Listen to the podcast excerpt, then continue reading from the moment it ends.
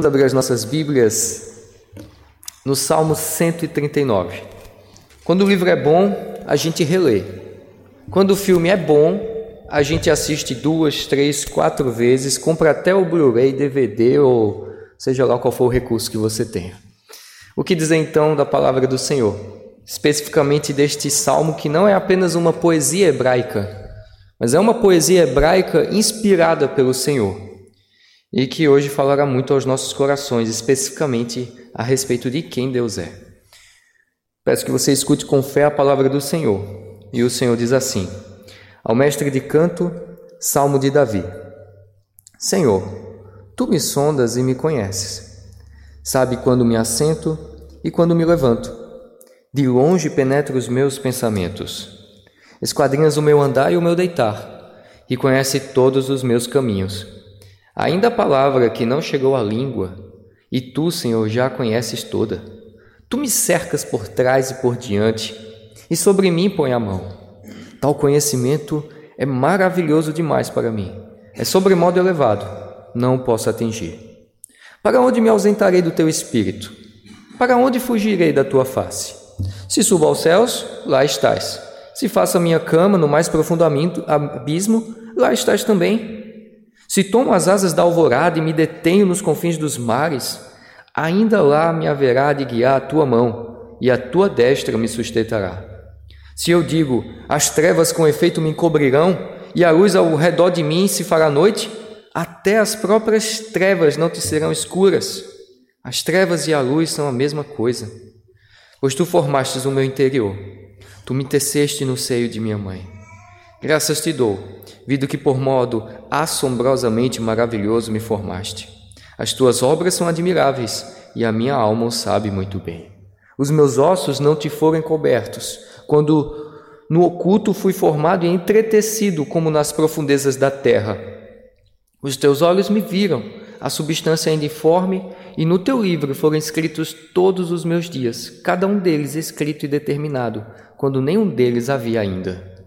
Que preciosos para mim, ó Deus, são os teus pensamentos, e como é grande a soma deles. Se os contasse, excede os grãos de areia. Contaria, contaria, sem jamais chegar ao fim. Tomar, ó Deus, desce cabos do perverso. Apartai-vos de mim, homens de sangue. Eles se rebelam insidiosamente contra ti, e como teus inimigos, falam malícia. Não aborreço eu, Senhor, os que te aborrecem, e não abomino os que contra ti se levantam? Aborreço-os com ódio consumado. Para mim são inimigos de fato. Sonda-me, ó Deus, e conhece o meu coração. Prova-me e conhece os meus pensamentos. Vê se há em mim algum caminho mau e guia-me pelo caminho eterno. Até aqui a palavra do Senhor. Meus irmãos, como é importante nós conhecermos uns aos outros. Para um relacionamento ser bem sucedido, é preciso haver conhecimento de ambas as partes tanto na amizade como no relacionamento conjugal. É importante que o marido conheça a sua esposa, saiba o que ela gosta e o que ela não gosta. Amigos, a mesma coisa. Para que haja respeito e bom convívio, nós precisamos saber o que o amigo gosta e o que o amigo não gosta. E para nós que somos criaturas, criaturas que foram criadas, é muito importante que nós conheçamos o nosso Criador. E a Bíblia vai nos falar sobre isso. A Bíblia, escrita pelo próprio Criador, Deus, ele vai nos falar e vai dizer o que podemos e devemos crer acerca dele. Se por um lado é a nossa esposa que vai contar-nos um pouco sobre ela, se por um lado são os nossos amigos que vão nos contar a respeito deles, a sua história, onde nasceu, Deus, ele vai revelar coisas a respeito dele. Claro que não vai ser tudo, até porque nós não teremos capacidade disso. Mas aprove a Deus, através da palavra do Senhor, crer, é, revelar o que nós podemos e o que nós devemos crer. E ele faz isso com devido cuidado. Ele pega coisas majestosas, coisas eternas, coisas grandes. Sabe aquelas coisas difíceis que o pai tem que explicar para a criança? Ele pega todas essas coisas difíceis e ele comunica a nós através da tua palavra, de uma forma que nós podemos entender. Então, se você deseja ter uma alma assim, expandida, se você deseja crescer em santidade, se você deseja conhecer mais o Senhor, busque saber coisas a respeito dele. E Deus faz isso, ele se revela de forma pessoal, de forma graciosa, ele se revela a nós de, com liberalidade. Claro que a gente não pode entender tudo a respeito de Deus, mas a gente precisa almejar, a gente precisa desejar entender o quanto antes e o que pudermos a respeito dele, para que a gente possa prosseguir. É uma tarefa difícil, mas a Bíblia nos garante que é uma tarefa recompensadora. E o Salmo 139 é um dos salmos mais notáveis quando o assunto é o ser de Deus. Nos versículos 1 a 6, ele vai falar sobre a onisciência de Deus. Nos versículos 7 a 12, vão, ele vai focar sobre a onipresença de Deus. E nos versículos 13 a 24, ele vai falar a respeito da onipotência do Senhor. Então, este salmo, através de Davi, vai revelar a você o que nós devemos crer acerca de Deus. E, em resumo, o que nós veremos hoje é o seguinte: que Deus, o Deus que tudo vê, o Deus que tudo pode, o Deus que em tudo está, ele guia o seu povo pelo caminho da eternidade. Esse é o resumo do nosso sermão hoje. O Deus que tudo vê, em que tudo está e que tudo pode, guia o seu povo pelo caminho da eternidade. Nós veremos isso em três partes, e a primeira parte é o Deus que sabe todas as coisas, versículo 1 a 6. Veja comigo a palavra do Senhor. O salmista começa dizendo: Senhor, tu me sondas e me conheces. Sabe quando me assento e quando me levanto. De longe penetra os meus pensamentos. Esquadrinhas o meu andar e o meu deitar, e conhece todos os meus caminhos. Meus irmãos, Deus é espírito. É por isso que você não consegue vê-lo. Deus é espírito, a gente não consegue vê-lo porque Deus é espírito, mas o fato de nós não poder ver, vermos Deus não significa que ele não nos vê. Ele nos vê e ele sabe de todas as coisas. E é por isso que o salmista aqui diz: Tu me conheces, tu sabes quando eu acordo, tu sabes a hora que eu vou dormir, tu sabes o caminho que eu pego para ir para o trabalho, tu sabes todas as coisas a meu respeito. Deus sabe todas as coisas que nós fazemos. E a gente viveria diferente se nós nos lembrássemos disso todo dia e toda hora. Se a gente se lembrasse que Deus sabe, que Deus vê todas as coisas que nós fazemos, seja em casa, que Deus vê o que você faz no seu trabalho, que Deus vê o que você faz pela rua, com certeza as nossas atitudes seriam diferentes. Mas aqui o salmista não vai falar apenas que Deus sabe o que você faz, mas ele também vai dizer que ele sabe os nossos pensamentos, ele sabe os nossos planos, ele sabe as nossas tramas. A palavra que ainda nem formei em meus lábios já é sabida pelo sábio dos sábios. E ele sabe das coisas boas que você pensa, das coisas boas que você pensa, das coisas más que você pensa. Ele sabe tudo que passa no seu coração. E um dos grandes problemas da vida é justamente que as pessoas acham que sabem tudo que passa no nosso coração. Um dos grandes problemas na vida e uma das coisas que mais gera conflitos é que as pessoas às vezes acham que sabem o suficiente. Certa vez um casal estava voltando de viagem, aterrissou ali no aeroporto e saiu, estava indo em direção ao estacionamento. O casal, a esposa e o marido. A esposa foi levando as bagagens no carrinho próprio para isso e o marido foi ao lado. E eles foram caminhando, chegaram no estacionamento. E ele entrou no carro. Entrou no carro, ficou ali parado, esperando, enquanto a esposa estava descarregando aquelas malas pesadas. E naquele momento, algumas mulheres, duas mulheres passaram e viram a cena, viram um homem dentro do carro parado sem fazer nada, enquanto a mulher pegava aquele peso. E elas pensaram: como é que pode? Como é que pode o rapaz ali parado, deixando a esposa fazer tudo sozinho? pode uma coisa desse? Isso é um absurdo. Esse homem não tem consciência. O que elas não sabiam é que esse homem tinha uma grande enfermidade. Esse homem não tinha forças nos seus braços. Esse homem foi incapaz, por causa dessa enfermidade, incapaz de segurar nos braços a sua filhinha recém-nascida. Ele não era capaz nem de segurar um bebezinho, quanto mais pegar as malas. E aí que tá. Aquelas mulheres, elas erraram no seu julgamento. Justamente por quê? Porque elas não possuem um conhecimento total, um conhecimento suficiente das coisas. Esse é o nosso conhecimento. um conhecimento incompleto. Mas o conhecimento de Deus é um conhecimento completo. E isso se dá pelos fatos de quê? De que nós, como criaturas finitas, temos o conhecimento finito. Mas não só por causa da nossa limitação pelo que nós somos, mas também por causa do nosso pecado. O pecado em nossa vida. E mesmo quando nós formos redimidos, mesmo quando o pecado for tirado de nós, a gente ainda vai continuar com conhecimento limitado. Por quê? Porque só Deus conhece todas as coisas de uma forma completa. O conhecimento de Deus, a Bíblia nos ensina, ele abrange todas as suas criaturas. Só neste ano, cientistas descobriram 30 novas espécies. 30 novas espécies este ano foram catalogadas. Deus conhece todas as criaturas. Deus conhece todas as criaturas que existem nos mares, nas terras. Deus conhece todos os bichos, Deus conhece todos os seres humanos, Deus conhece, sabe tudo a respeito dos anjos, e Ele sabe perfeitamente tudo porque Ele é o Criador dessas coisas. E diferente de nós que temos um conhecimento incompleto, o conhecimento de Deus é exaustivo, o conhecimento de Deus é infinito, e Ele sabe das coisas que existem antes mesmo delas existirem. E não é só conhecimento de Deus, não é só uma questão assim de quantidade. Deus sabe muita coisa. Deus tem um conhecimento assim abrangente. Não. O conhecimento de Deus é diferente do nosso, não só na quantidade das coisas que ele sabe, mas também da maneira que ele sabe essas coisas. Por exemplo, nós, para conhecermos algo, nós precisamos fazer uma coisa que nem todo mundo gosta, mas que é necessária: estudar.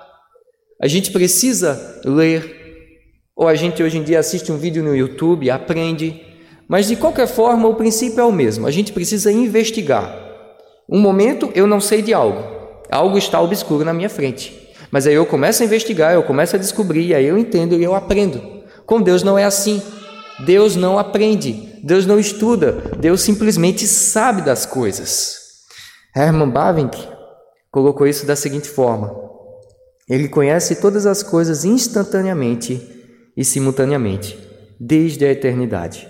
Todas as coisas estão eternamente presentes diante dos seus olhos.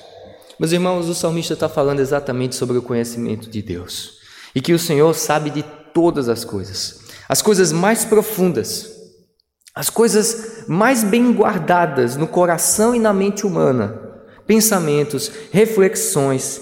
Ele sabe a origem da natureza, ele sabe todas as ações, ele sabe o passado, o presente e o futuro, ele conhece tudo tudo.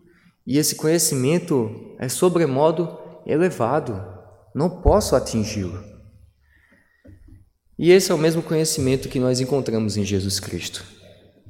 Os evangelhos nos revelam que Cristo sabia de eventos futuros, Cristo sabia a respeito de coisas ocultas.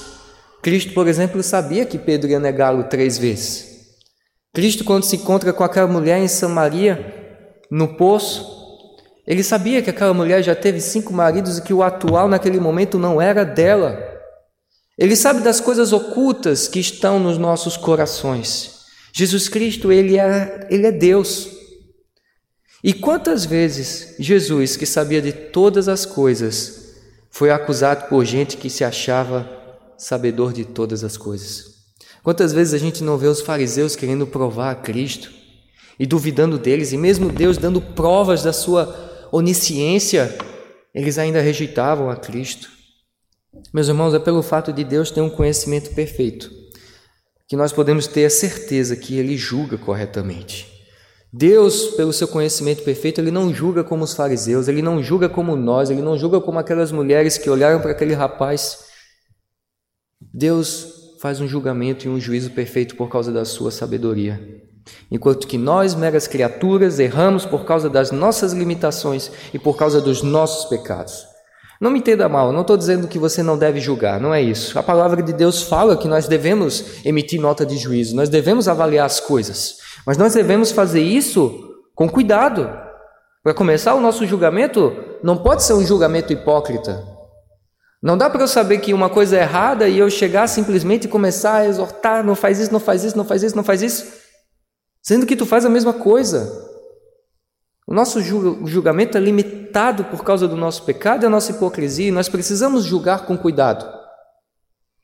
O nosso julgamento também precisa ser com humildade, ele precisa ser livre de soberba. O que isso significa? Que com humildade nós vamos ser cautelosos e nós vamos conferir todas as coisas que vemos de acordo com a santa palavra do Senhor. Eu não posso achar que eu sei de todas as coisas. Cada caso é um caso, alguns casos se repetem, são muito semelhantes. Mas toda vez que você pensar, lembre-se de quem você é. Lembre-se da sua falta de onisciência. E lembre-se que só Deus sabe disso. E o Deus onisciente, o Deus que sabe todas as coisas, ele se revela a nós. E ele nos dá instruções. E essas instruções são dadas aqui na palavra do Senhor. Ele fala a respeito dele, ele fala a respeito de você, e ele fala princípios que devem ser usados em toda a sua vida. Então, quando você for emitir uma nota de juízo, quando você for julgar, julgue, mas julgue com humildade, julgue com, com, com cuidado e busque sempre estar livre da hipocrisia. Deus julga com justiça, nós vemos aqui nesse texto. Por quê? Porque Ele conhece todas as coisas. E o conhecimento de Deus é aquela perfeição divina pelo qual Ele conhece a si mesmo e conhece todas as coisas possíveis e reais em um ato simples e eterno. Essa é a sabedoria do Senhor. E o que é que você faz diante de um Deus tão sábio assim? De um Deus que é conhecedor de todas as coisas? Olha o versículo 6. Tal conhecimento é maravilhoso demais para mim, é sobremodo elevado, não o posso atingir. A gente glorifica ao Senhor, a gente reconhece a nossa inferioridade e a gente glorifica a Deus. Esses primeiros seis versículos nos devem levar à humildade, é uma teologia de humildade. Infelizmente, nem sempre nós somos humildes, mas isso aqui também não deve só servir para isso, mas também para o nosso consolo. Nós, como igreja, nós podemos saber que Deus sabe todas as coisas. Olha, eu vou repetir. Vou dizer para você: Deus sabe de tudo. Fica tranquilo. Deus sabe todas as coisas. E é nisso que a igreja se consola, sabendo que Deus, na sua sabedoria e no seu total conhecimento, Ele está cuidando com a sua mão do seu povo. Essa é a nossa primeira lição. Deus sabe de tudo. A nossa segunda lição está nos versículos 7 a 12 e que vai falar sobre um Deus que é inescapável. Olha comigo a palavra do Senhor. Para onde me ausentarei do teu espírito? Para onde fugirei da tua face? Se subo aos céus, lá estás. Se faço a minha cama no mais profundo abismo, lá estás também. Se tomo as asas da alvorada e me detenho nos confins dos mares, ainda lá me haverá de guiar a tua mão e a tua destra me sustentará. Se eu digo, as trevas com efeito me encobrirão e a luz ao redor de mim se fará noite, até as próprias trevas não se não te serão ocultas. As trevas e a luz são a mesma coisa. O salmista agora passa a considerar a onipresença do Senhor. E dentro da sua realidade, ele pensa nas possibilidades. Por exemplo, será que tem como eu escapar do Senhor? Se eu for para o lugar mais alto que eu imaginar, no nosso caso, se eu pegar emprestado o foguete do Elon Musk, for até Marte, o mais alto que eu puder, será que eu escapo do Senhor? Se eu descer com o meu submarino até as Fossas Marianas, será que eu escapo do Senhor? Se eu for para um lugar bem distante, Alvorada, não Porto Alegre, mas a ideia do salmista, quando ele diz alvorada, é justamente ali, ó, onde o céu nasce onde o sol nasce, se eu for para lá, será que eu consigo escapar? Se eu for para o lado oposto, para o oeste, será que eu consigo escapar? Deus vai us, usando através de Davi, Davi vai pensando a respeito das possibilidades e ele conclui: não dá. Não tem como eu escapar do Senhor. Por onde eu for, por onde eu estiver, Deus vai estar comigo. Eu lembro-me quando Bin Laden era fugitivo, olha, lembrança antiga, destravei a memória de vocês. E ele era fugitivo e ele se escondia né, naquelas tocas, naquelas cavernas. E os homens, com todas as suas tecnologias, não conseguiam pegá-lo. Conseguiu. Tem gente que vai discordar, não quero entrar nesse assunto, mas o fato é que a notícia veio foi pego. Demorou, mas conseguiu. Às vezes os homens conseguem se esconder de outros homens, mas nós não conseguimos nos esconder do Senhor porque Deus está em todos os lugares. E a partir do versículo 11, o salmista vai ilustrar justamente a inescapável presença de Deus de outra forma. Bom, talvez, talvez a geografia não ajude, essa questão de altura, mas e se a gente apagar as luzes? Tem uma brincadeira interessante, né? É que o pessoal venda um, um do, junta um grupo, junta uma galera, umas cinco pessoas, e venda um deles. E ele vai com uma, tipo uma Nerf, uma pistolinha, e ele vai procurando de olhos vendados. Todo mundo no mesmo cômodo. Todo mundo no mesmo cômodo, e eles ficam ali parados.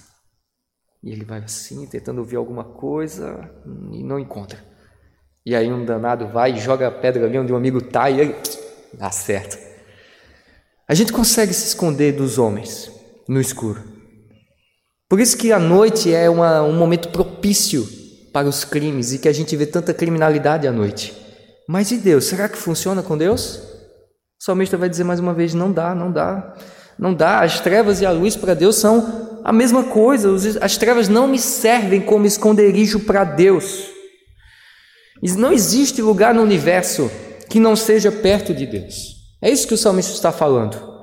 Deus está presente em cada parte do espaço.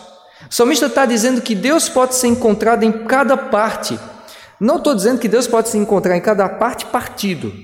Tipo assim, Deus é grande o suficiente a ponto de ele conseguir, como se fosse um grande cobertor, né, cobrir o universo. Não é isso. Não é isso.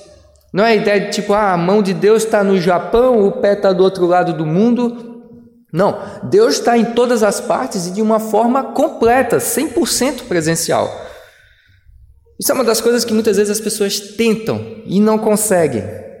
Estar em dois ou mais lugares ao mesmo tempo. A gente até tenta com o Zoom, com o WhatsApp, mas a gente não consegue. Não tem como você conversar com alguém ali no local e ele mexendo no WhatsApp. Ele não está 100% ali. Por isso que não é educado você fazer isso. Uma das grandes queixas das esposas às vezes é: ai, meu marido, eu falo com ele, mas parece que o corpo dele está aqui, mas a outra metade está em algum outro lugar do planeta.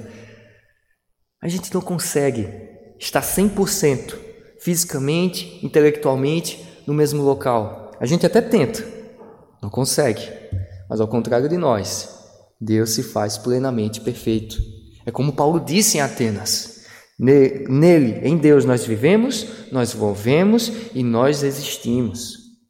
Mas há algumas coisas que precisam ser ditas a respeito da presença de Deus. Deus está em todos os lugares. Deus está 100% presente, mas ele pode se manifestar de maneiras diferentes. Eu vou exemplificar para vocês. O pastor Heber Campos pontua da seguinte forma: primeiro, a presença de Deus na natureza é diferente da presença de Deus nos humanos. A presença de Deus no crente é diferente da presença de Deus no ímpio. A presença de Deus no tabernáculo era diferente do lado de fora do tabernáculo. A presença de Deus no inferno é diferente da presença de Deus no céu. Deus está em todos os lugares, Ele está 100% ali, mas não significa que Deus vai se manifestar da mesma forma. E no povo de Deus, ele está presente de uma forma salvadora, santificadora e gloriosa. Deus ele está em todos os lugares. Mas a Bíblia nos fala uma coisa, que sem dúvidas a presença de Deus, ela encontra um ponto culminante em quem? Em Jesus Cristo. Todas as coisas estão nele, mas não necessariamente com ele. Deus não habita na terra, do mesmo modo que habita no céu, no crente como no ímpio, na igreja como em Cristo. Em Cristo, Deus habita de uma forma singular. Ele habita por uma união pessoal. E como você encara esse fato? Como você encara o fato de que Deus está em todos os lugares? Só existem duas formas: ou você fica nervoso e perturbado, ou você fica tranquilo. Algumas pessoas ficam perturbadas porque tem uma plaquinha ali, ó. Sorria, você está sendo filmado. Ah, isso deveria ser bom. Depende do indivíduo, depende das intenções. Um prisioneiro fica perturbado e ele fica indignado em saber que o vigilante está olhando para ele o tempo todo e por isso ele não consegue fazer seu plano para escapar. Mas a criança fica tranquila e feliz brincando no parque. Eu posso brincar tranquilamente porque papai está ali. Papai está me vendo, papai está cuidando e nenhum mal vai acontecer comigo. Se por acaso eu for cair, ele vai correr, vai me segurar. Existem duas formas da gente encarar a presença total, a onipresença de Deus. E meus irmãos, a maior tolice é justamente achar o quê? Que a gente pode se esconder do Senhor. Não foi assim, Adão e Eva pecaram e essa foi a tolice que eles fizeram. Começaram por aí. Adão e Eva tentando se esconder do Deus que em tudo está. Pecado. O pecado nos faz tolos. E da mesma forma, é tolice a gente achar que dá para pecar escondido de Deus, que alguém está pecando contra nós sem Deus nos ver, ou que nós estamos pecando contra alguém sem Deus nos ver. Deus vê todas as coisas. Mas o fato é, para os ímpios a presença de Deus é aterrorizante, mas para os crentes isso é consolador. Enquanto Deus enche o inferno com a sua severidade, os céus são enchidos com a sua glória e o seu povo com a sua graça. Essa é a nossa segunda lição nesse texto. Deus é inescapável. Deus está em todos os lugares. Isso deve servir de consolo e segurança para o povo de Deus. Aqueles que estão em Cristo não precisam temer a presença do Senhor. E uma terceira e última lição que Davi vai nos dar aqui dos versículos 13 ao 24, é a respeito da majestade e da onipotência de Deus. O Salmo 139 é um dos salmos mais notáveis nisso. E no versículo 13 ele vai dizer: Pois tu formastes o meu interior, tu me tecestes no seio de minha mãe. Graças te dou, visto que por modo assombrosamente maravilhoso me formaste. As tuas obras são admiráveis e a minha alma o sabe muito bem. Os meus ossos não te foram cobertos quando no oculto fui formado e entretecido como nas profundezas da terra. Os teus olhos me viram a substância ainda informe, no teu livro foram escritos todos os meus dias, cada um deles escrito e determinado, quando nenhum deles havia ainda. Que preciosos para mim, ó Deus, são os teus mandamentos, os teus pensamentos. E como é grande a soma deles. Se os contasse, excedem os grãos de areia. Contaria, contaria, sem jamais chegar ao fim. Salmo 139 é um desses salmos notáveis e ele se destaca, ele é muito conhecido, ele fala sobre o que a gente chama o termo atributos de Deus. Atributo é virtude, é característica de alguém. E o salmo a gente está vendo que nos versículos 1 a 3 ele fala sobre um Deus que sabe tudo sobre nós e nos mínimos detalhes. Vimos também que o nosso Deus é um Deus em que a gente não pode escapar, não tem lugar onde a gente se esconder, ninguém se esconde de Deus. E agora, nos versículos últimos, 13 a 24, o salmista vai falar sobre a onipotência do Senhor. E como um teólogo bem colocou, não dá para adorar um Deus que não tem esse atributo. Nenhum Deus que não seja onipotente é digno de adoração. O poder de Deus é justamente a capacidade e a força pela qual ele pode fazer acontecer tudo que lhe agrada, tudo que sua sabedoria infinita pode orientar, tudo que a infinita pureza de sua vontade pode decidir. O poder de Deus é como quem? É como o próprio Deus. O poder de Deus é como Deus, infinito, eterno e compreensível, não pode ser sondado e não pode ser frustrado por nenhuma criatura. E para descrever esse poder de Deus, Davi usou a obra-prima da criação, qual é a obra-prima da criação? São os planetas, são as grandiosidades? É a baleia jubarte, a baleia azul, a maior de todas as criaturas? É o universo em sua totalidade? Não. A coroa da, da criação, o que, de, o que Davi vai usar para ilustrar o poder de Deus é justamente você. É justamente o ser humano. É justamente o homem e a mulher. À luz do salmista, ele está dizendo: a criação de Deus o homem é um corpo cuidadosamente construído, cuidadosamente entretecido.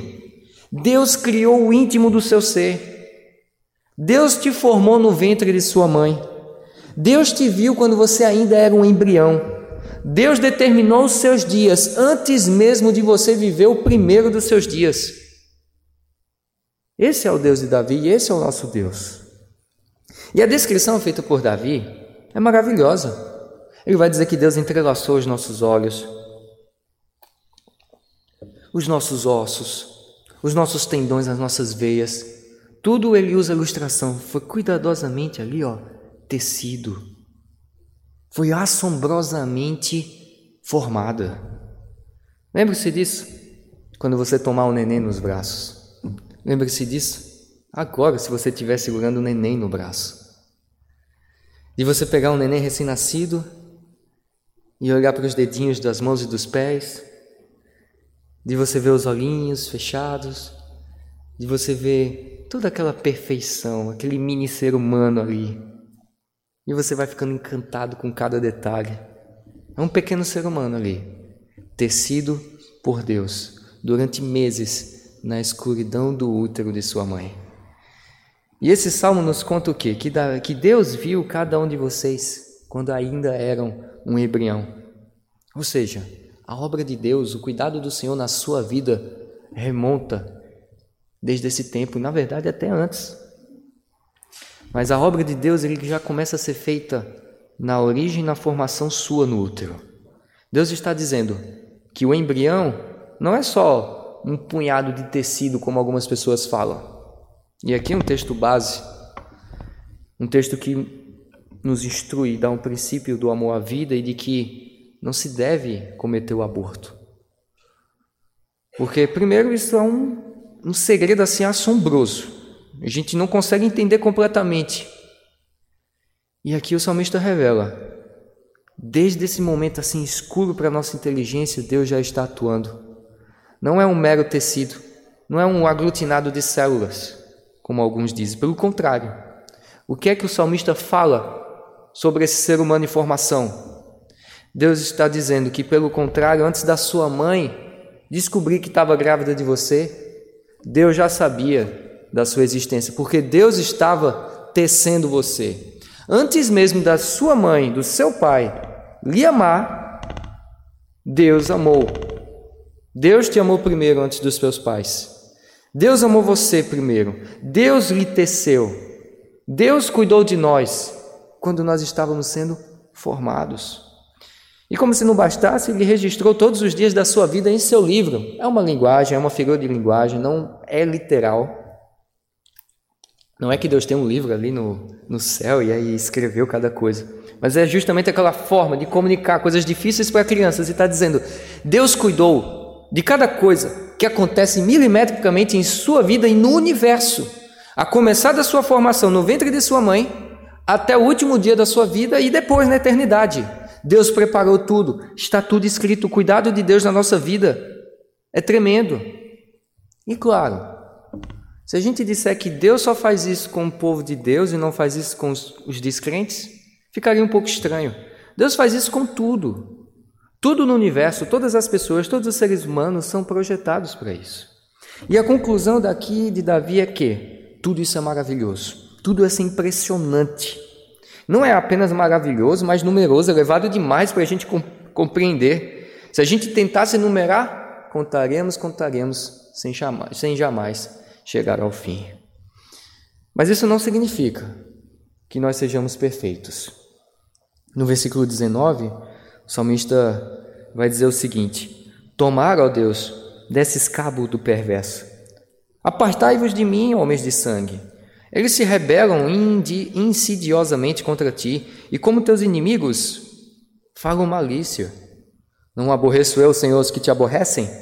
E não abomino os que contra ti se levantam? Aborreço-os com ódio consumado. Para mim são inimigos de fato. Sonda-me, ó Deus, e conhece o meu coração. Prova-me e conhece os meus pensamentos. Vê se há em mim algum caminho mau e guia-me pelo caminho eterno. Parece que o salmista, a partir do versículo 19, está mudando de assunto, mas o que acontece é que Davi ele começa a se lembrar de uma coisa. Esse mesmo Deus que é onipotente, que cria todas as pessoas. Bom, ele lembra da existência dos perversos. E ele fica, mas como é que pode? Como é que pode um Deus tão bom como esse? E tem gente ainda, como ele mesmo fala, sendo inimigo e falando malícia. E aqui ele faz uma oração imprecatória como ungido do Senhor, representante e rei de Israel. E ele diz uma coisa que nós também podemos tomar para nós. É aquele velho ditado: o amigo do meu amigo é o meu amigo. E aqueles que se opõem a Deus são os meus inimigos. Não é que você. Não, não estamos falando aqui de inimizade pessoal, mas inimizade espiritual nesse sentido.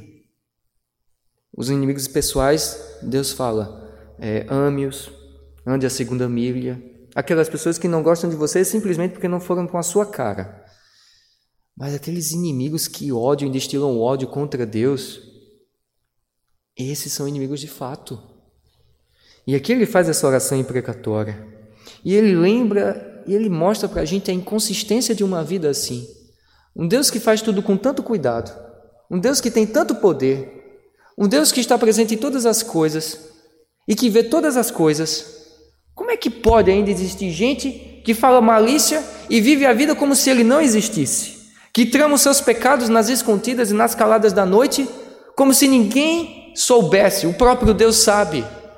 Se essas pessoas levassem em consideração o Deus que tudo vê, que em tudo está e que tudo pode, a vida seria diferente.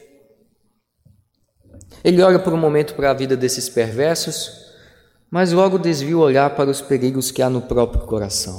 E ele diz: Senhor, mas eu também não sou perfeito. Eu não cometo os tamanhos erros e atrocidades, mas eu também peco. Eu peco, eu não sou perfeito, Senhor. E por isso que ele pede: Senhor, guia-me, guia-me pelo, pelo caminho da eternidade. O Senhor que é o Todo-Poderoso, o Senhor que escreveu a minha vida, que me formou no ventre de minha mãe, guie-me pela eternidade, por favor. E Deus, em seu poder, ordenou fazer isso. Deus vai fazendo isso. Sabe, meu irmão, somente um Deus onipotente poderia atender o pedido de Davi e de guiá-lo pelo caminho eterno.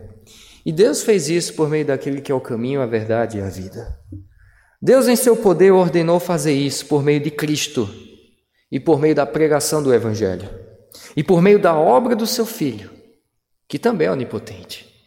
Jesus Cristo também é onipotente, porque Jesus Cristo é o próprio Deus e somente um Deus encarnado, onipotente, poderia resolver todo o problema do pecado. Não podia ser um outro nascido de Adão meramente, tinha que ser um especial tinha que ser o próprio Deus, encarnado por meio da Virgem Maria, mas um homem que não viesse a ser contaminado pelo pecado, um homem que também viesse a ser, como nós vimos até agora, onipresente, onisciente e onipotente. É assim que Deus vai conduzindo seu povo pelo caminho da eternidade.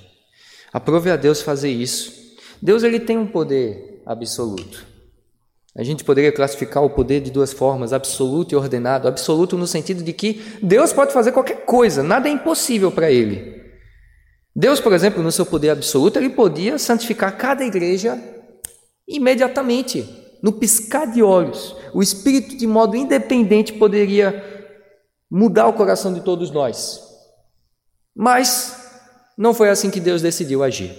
Deus, e aí a gente chega na parte poder ordenado, o poder ordenado de Deus, Deus ordenou e decidiu agir nessa terra da seguinte forma: através da pregação, através da leitura da palavra, através dos sacramentos. É assim que Deus vai conduzindo o seu povo pelo caminho da eternidade. De acordo com a sua vontade, ele decidiu agir assim. Ele ordenou meios para alcançar esses fins, meios comuns. Por exemplo, Deus ordenou que a oração deveria cumprir certos fins. E ele manda a gente orar, porque ele quer agir por meio das orações. Ele trabalha poderosamente por meio das orações dos fracos. O apóstolo Paulo vai falar isso em Romanos capítulo 8. Em Tito, ele vai dizer: Esposa, você que casou com um marido ímpio, você que era ímpio, casou com um ímpio e foi convertido, e ele ainda não foi. Eu não vou converter o seu marido do, do nada assim, quando ele estiver passando pela rua ouvindo as músicas dele. Mas o que é que Deus fala através de Paulo para Tito? Mulheres, ganhem o seu marido pelo bom bom comportamento, pelo seu bom proceder. Vivam e sejam fiéis. Preguem a palavra. É esse jeito que eu vou converter as pessoas. É esse jeito que eu vou guiando os meus eleitos pelo caminho da eternidade. Eu vou fazendo assim. Não tente inventar moda. Não tente inventar alguma coisa. Não, eu acho que Deus vai agir desse diferente, porque Deus é o Deus do impossível. Sim, Deus é o Deus do impossível. Mas Ele estabeleceu os seus meios, pelo qual Ele guiará o seu povo pelo caminho da eternidade. O que é que nós podemos e devemos crer acerca de Deus? Meus irmãos, diante deste salmo, nós podemos e devemos confiar em Deus. Nós somos ensinados, diante deste salmo, que para Deus nada é impossível, nada é difícil. Para Deus, o seu poder, não existem limites. Nenhuma oração é tão difícil que ele não possa responder. Nenhuma necessidade é tão grande que ele não possa suprir. Ninguém, nenhum inimigo é mais forte que ele não possa subjugar. E esse é o nosso Deus. E é esse Deus que no final o salmista fala: Vê se há em mim algum caminho mau e guia-me pelo caminho eterno. É esse Deus que guia o seu povo pelo caminho eterno. É esse Deus que nós devemos crer. Vamos orar? Santo e bendito Deus, nós te agradecemos, Senhor, pela tua santa palavra que nos revela a tua boa, perfeita vontade. E ainda mais, quem tu és, os atributos teus. Hoje nós podemos ver que o nosso Deus é um Deus que sabe de tudo, que está em tudo e que pode tudo. Livra-nos do maldito esquecimento e que nosso, nosso coração venha sempre a lembrar desse fato, para que tenhamos uma vida de adoração, que possamos te adorar com mais veemência, que possamos, Senhor, ter uma vida mais santa sabendo da tua presença e da tua mãe do teu cuidado sobre nós. Nos encha, Senhor, de conforto e de coragem. Em nome de Jesus. Amém.